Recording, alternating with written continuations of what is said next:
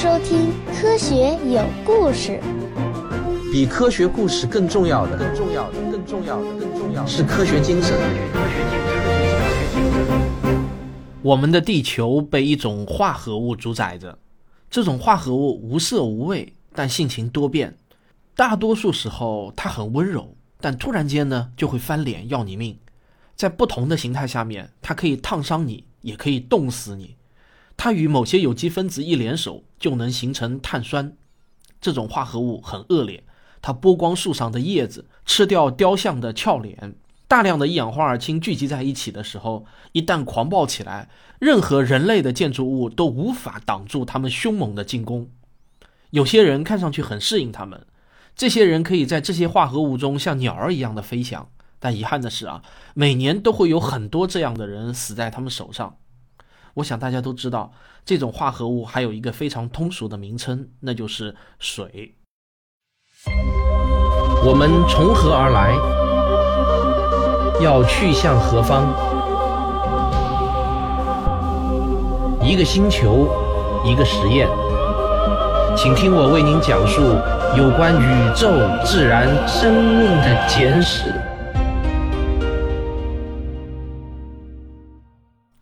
关于把水叫成一氧化二氢这件事情啊，还有一个很著名的段子，这个段子流传的特别广。据说啊，最早可以追溯到一九九零年。老外编的这个段子啊是这样的：一氧化二氢的危险包括，又叫氢氧基酸，是酸雨的主要成分，对泥土流失有促进作用，对温室效应有推动作用。它是腐蚀的成因，过多的摄入可能导致各种不适。皮肤与其固体形式长时间的接触会导致严重的组织损伤。发生事故的时候，吸入也有可能致命。处在气体状态时，它能引起严重的灼伤。在不可救治的癌症病人肿瘤中，已经发现了该物质。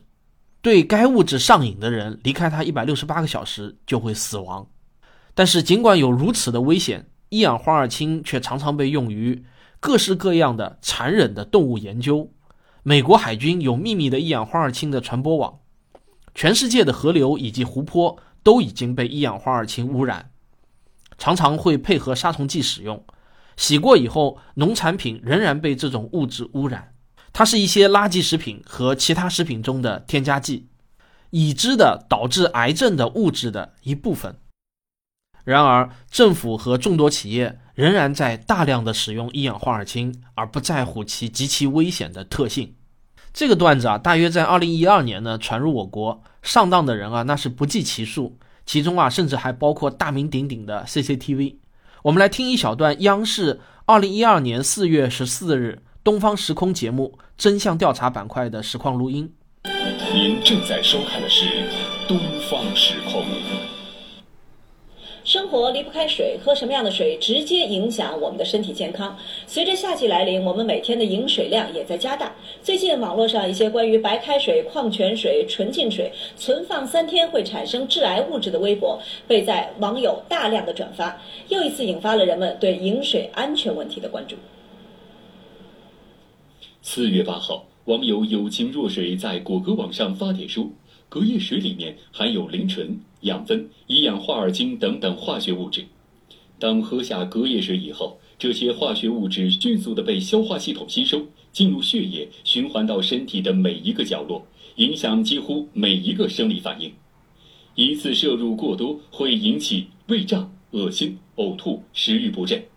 网友土豆冰淇淋跟帖说，每年由于摄入一氧化二氢而死亡或遭遇生命威胁的人达到上亿。果壳网。原本是一个带有科普性质的网站，这些传闻经过网友转发之后，更加让人相信，越传越邪乎。我估计这个播音员啊，肯定是闷头念稿子，不会去多考虑稿子上写什么。但是这个写稿子的人呢，显然是这个段子的上当者。他显然啊，没有意识到一氧化二氢就是水，水是无处不在的。一颗土豆的百分之八十是水。一头牛的百分之七十四，一头牛的百分之七十四是水；一只细菌的百分之七十五是水，而一只番茄百分之九十五都是水。除掉水啊，就基本没有什么了。平均下来啊，水占了人体比重的百分之七十。这也就是说啊，一个人全身的液体与固体组织之比大于二比一。水是一种挺奇特的东西，它们透明，没有固定的形状。这个水呢是没有味道的，但是我们却很爱品尝。虽然我们很清楚水的危险，根据世界卫生组织的估计，每年溺亡的人数呢大约是三十八万人，但是我们却又迫不及待的喜欢跳进去嬉戏一番。正因为水是无处不在的，所以我们往往会忽略它的独特性。实际上呢，水的很多化学性质都是相当独特的。与地球上的其他液体很不一样，大多数液体啊遇到冷呢都会收缩，水也不例外。但是水呢却会在收缩到某一个程度之后呢就会停止。当水快要接近冰点的时候，它就开始有悖常情的膨胀。这个现象啊特别不可思议。当它变成固态的冰之后呢，体积差不多会增大百分之十。正是因为这个原因啊，冰会漂浮在水上。那么，在一些化学家看来，这是一种极为古怪的特性。其他常温下的液体在转变成固体后呢，体积一般都是会缩小的，也就是说啊，密度会增大。但要不是有了这种闪亮的逆反个性，冰就会下沉了，那么湖泊和海洋就会自下而上的结冰。没有了水面冰层的保温作用，水就会更快的散失热量，变得更冷，结更多的冰。很快啊，甚至整个海洋都会被彻底冻住，几乎可以肯定，一冻住就会持续很久很久，可能是永远。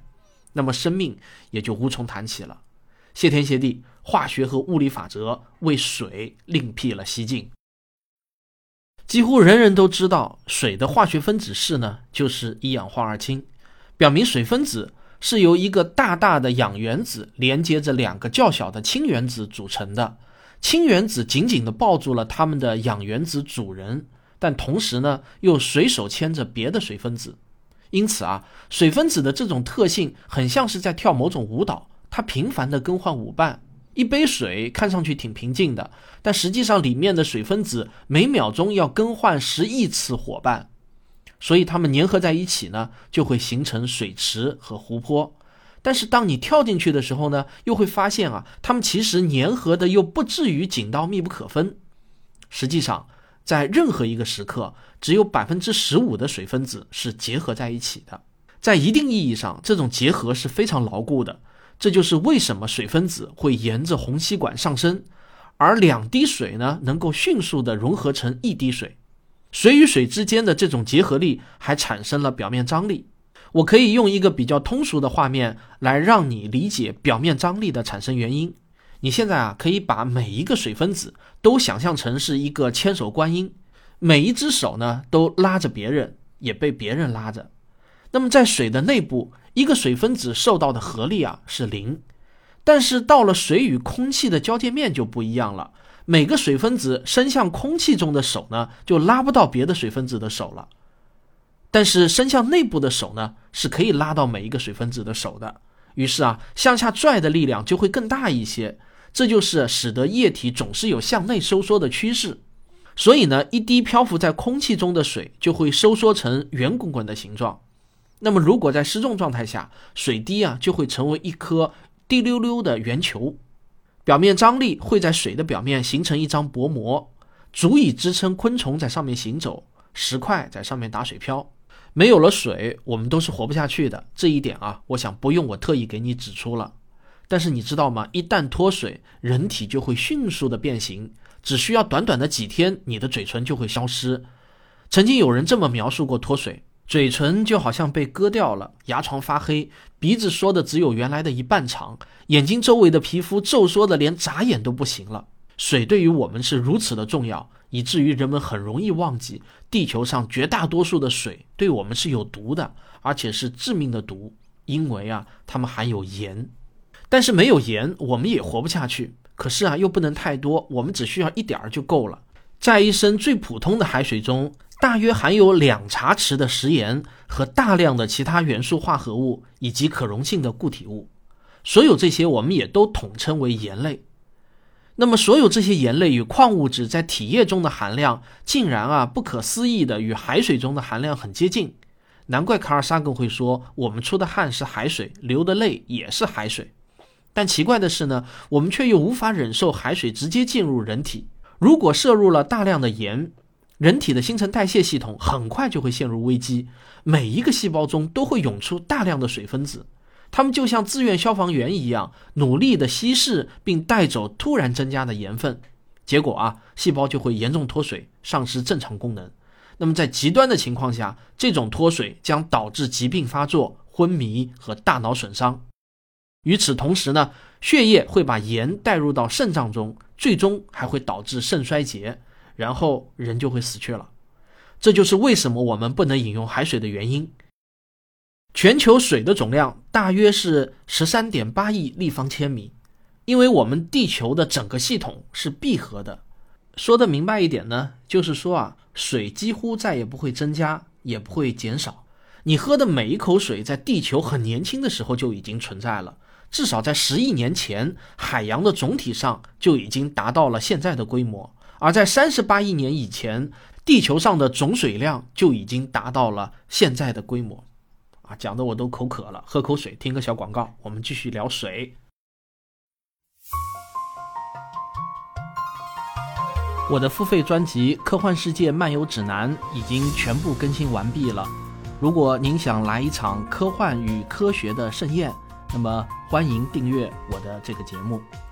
非常诚实的告诉大家，前两天我自己又从头到尾全部听了一遍，我自己都听得觉得很爽啊！这还真不是吹牛皮，这恐怕是我自从开节目以来做的最辛苦的一个节目。水域又被称为水圈，它的绝大部分是海洋。地球上百分之九十七的水存在于海洋中，其中最大的部分呢就是太平洋，它比所有的陆地加起来还要大。太平洋拥有超过一半的地球总水量，这个呢大约是百分之五十一点六，而大西洋呢是百分之二十三点六，印度洋是百分之二十一点二，剩下的百分之三点六由其余所有的海洋分享。海洋的平均深度是三点七公里，而太平洋的平均深度又比大西洋和印度洋多三百米。地球表面的百分之六十都是平均深度四千米的洋底，所以啊，我觉得把我们的行星称之为水球而不是地球会更加贴切一些。大家可能不知道，地球上只有百分之三的水是淡水，就是我们可以喝的水。而这么一点点可怜的淡水中呢，绝大部分又都是以冰川的形式存在的。这个呢，我们现在几乎还没有办法利用，只有很少的这么一点儿，大约呢是百分之零点零一五存在于江河湖泊中，而更加少的一点儿，大约是百分之零点零零一存在于云和水蒸气中。地球上有百分之九十的冰在南极洲，剩下的大部分啊在格陵兰岛。你站在南极大陆上，你其实呢是站在超过二点二公里厚的冰层上。你在南极如果捡到一块石头，那几乎可以肯定就是陨石。而在北极的大部分地区，就只有三到四米厚的冰层了。单单一个南极洲就拥有两千六百五十万立方千米的冰，要是全部融化的话，足以让海洋上升五十八米。但把大气中所有的水都降到海洋中，却只能抬高二点五厘米而已。顺便说一句啊，海平面只不过是一个纯理论上的概念，海面并不是完全平的。由于潮汐、风、克里奥利效应等各种因素的存在，大洋与大洋之间的水位并不相同，甚至在同一片大洋中也是不同的。由于地球的自转，太平洋的西部边缘会高出四十五厘米左右。要理解这个成因啊，你可以试着拉动一盆水，你会发现水会朝着与盆相反的方向流动。这就好像水很不情愿被带走似的。我们都知道啊，这个叫惯性。地球自西向东转，所以呢，水就会向着西边推高。但是令人想不到的是呢，自古以来就对人类如此重要的海洋，居然啊迟迟引不起科学界的兴趣。这一点啊，真是让人挺惊讶的。直到人类进入到十九世纪后，我们对海洋的知识大多啊，还只是来自那些被冲上海滩的东西。或者呢，或者呢，是一些可怜的从渔网里捞上来的东西，而所有写在书上的内容大多来源于趣闻轶事和一些缺乏证据的假想。到了十九世纪三十年代，有一位叫福布斯的英国博物学家在勘察了大西洋和地中海的海床之后，他宣布啊，六百米之下的海里就没有生命了。这在当时看来呢，是一个非常合理的假设。因为啊，在那个深度的水下是根本见不到阳光的，所以呢，也就不可能有植物。而海水的压力又极大，所以人们会认为在那个深度不可能有生命。但是到了1860年，有一条海底电缆被拉上来维修，它原本呢是位于水下超过三千米的深处。结果啊，人们非常吃惊的发现，在电缆上长了厚厚的一层珊瑚、蛤蜊和其他一些活着的小生物。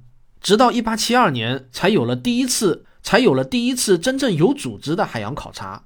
不列颠博物馆、皇家学会和英国政府就共同组建了一支考察队，他们乘坐一艘叫“挑战者号”的退役战舰，从普兹茅斯港出发，在三年半的时间里头，他们环游世界，对海水取样、捕捞鱼类、分拣海底的沉积物。但是他们的工作呢极为单调乏味。出发的时候，总共有二百四十名科学家和海员，但最后啊，竟然有四分之一的人开了小差，至少还有八个人不是死亡就是发了疯。历史学家萨曼莎·温伯格在书中写道：“长年累月的单调生活使他们头脑麻木，精神错乱。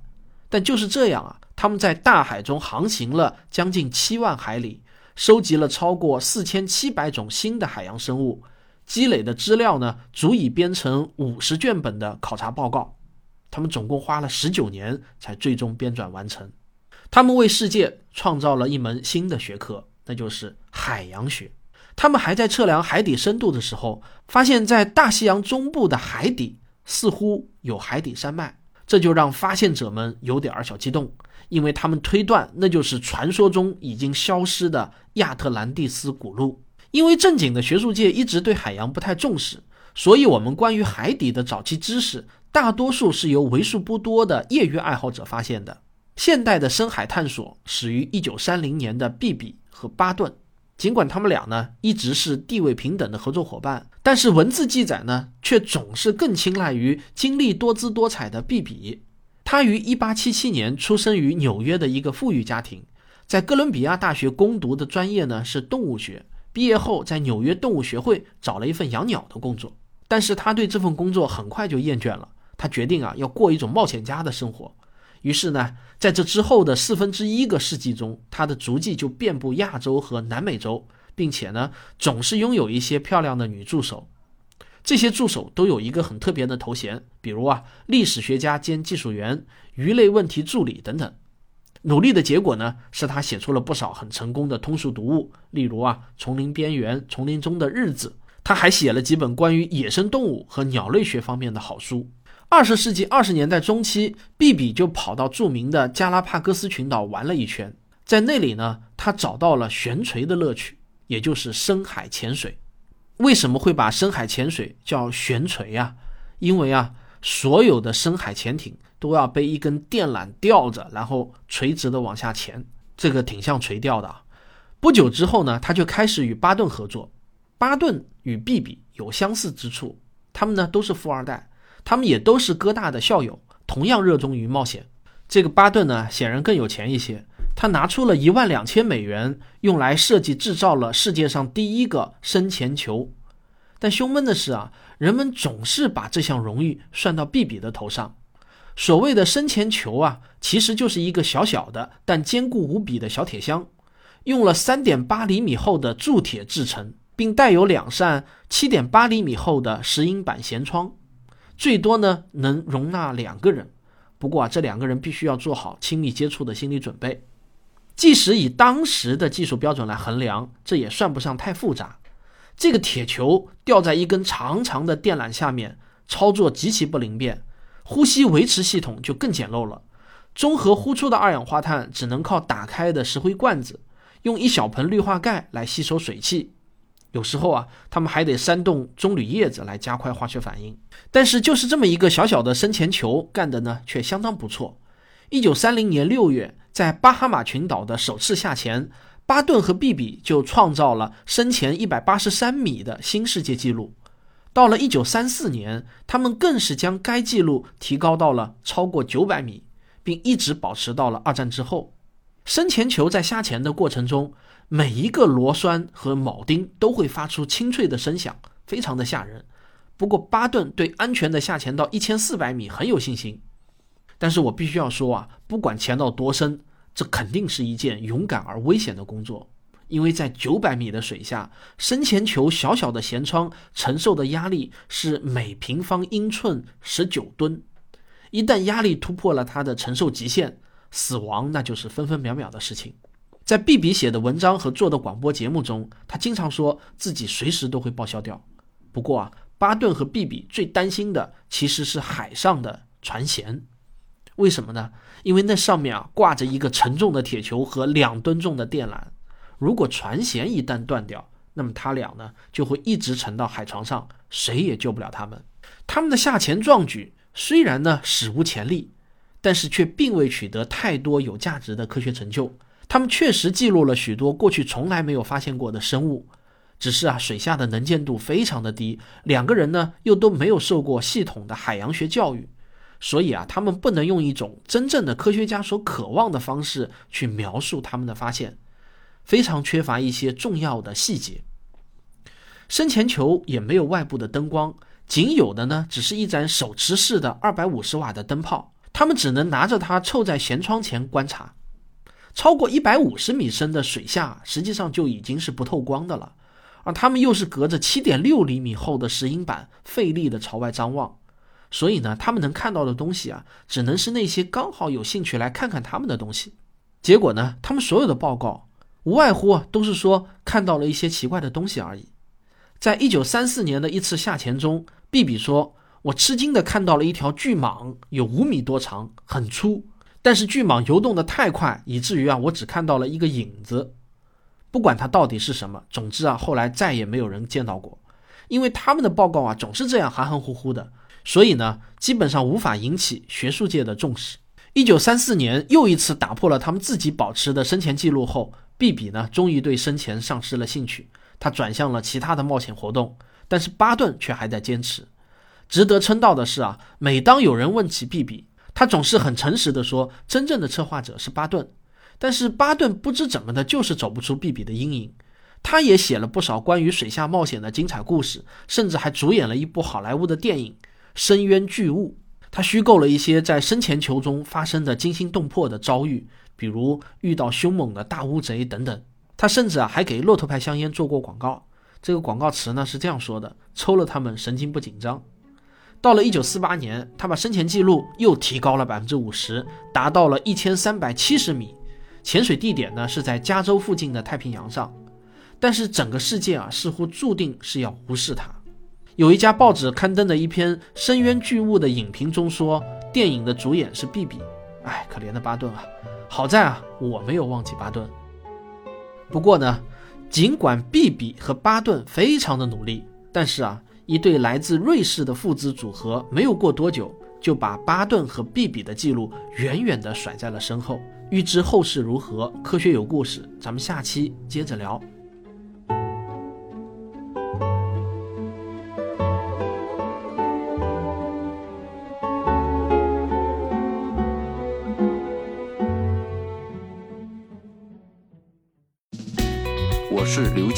我是汪杰，我是吴黎明，我是王木头，我是旭东，我是卓老板，我们是科学声音。哎呀，我已经努力了大半年了，但是对这个平翘舌的转换啊，我还是觉得心有余而力不足。比如说，我最怕的就是念百分之七十四这样子，或者百分之四十四，哎呀，太痛苦了。然后对于声调呢，我有时候也经常会忘。我明明记得潜水的“潜”是第二声，但是呢，一不小心又会念成第三声。不过呢，我主观上是很努力的，尽可能呢想把声调还有平翘舌呢都分清楚。希望听我的节目超过一年的听众朋友们啊，能够留言比较诚恳的说一下，我的这个发音啊是不是有一些进步呢？这个大家说实话啊。从我自己的感受上来说呢。最近这一年以来，在留言里头说让我回去练好了普通话再来做主播的这种留言呢，相对来说少了不少，所以我感觉自己应该是有一些进步了。今天呢，还想告诉大家一个消息，就是啊，科学声音的微信小程序已经上线了，当然目前还是测试版，内容呢也还没有完全完善，也希望大家能够多多给我们提意见，以后听科学声音的节目啊。就不用再打开 APP，直接在微信里头呢就可以很方便的收听了。而且微信小程序的功能呢，现在也比较强大了，不会像是在公号文章里头听一个音频啊，来一个消息都不能去看，一看那个声音就断了。现在微信小程序已经能够做到在后台播放了。好，感谢大家的收听。如果你喜欢我的节目的话呢，请别忘了订阅、点赞和留言。我们下期再见。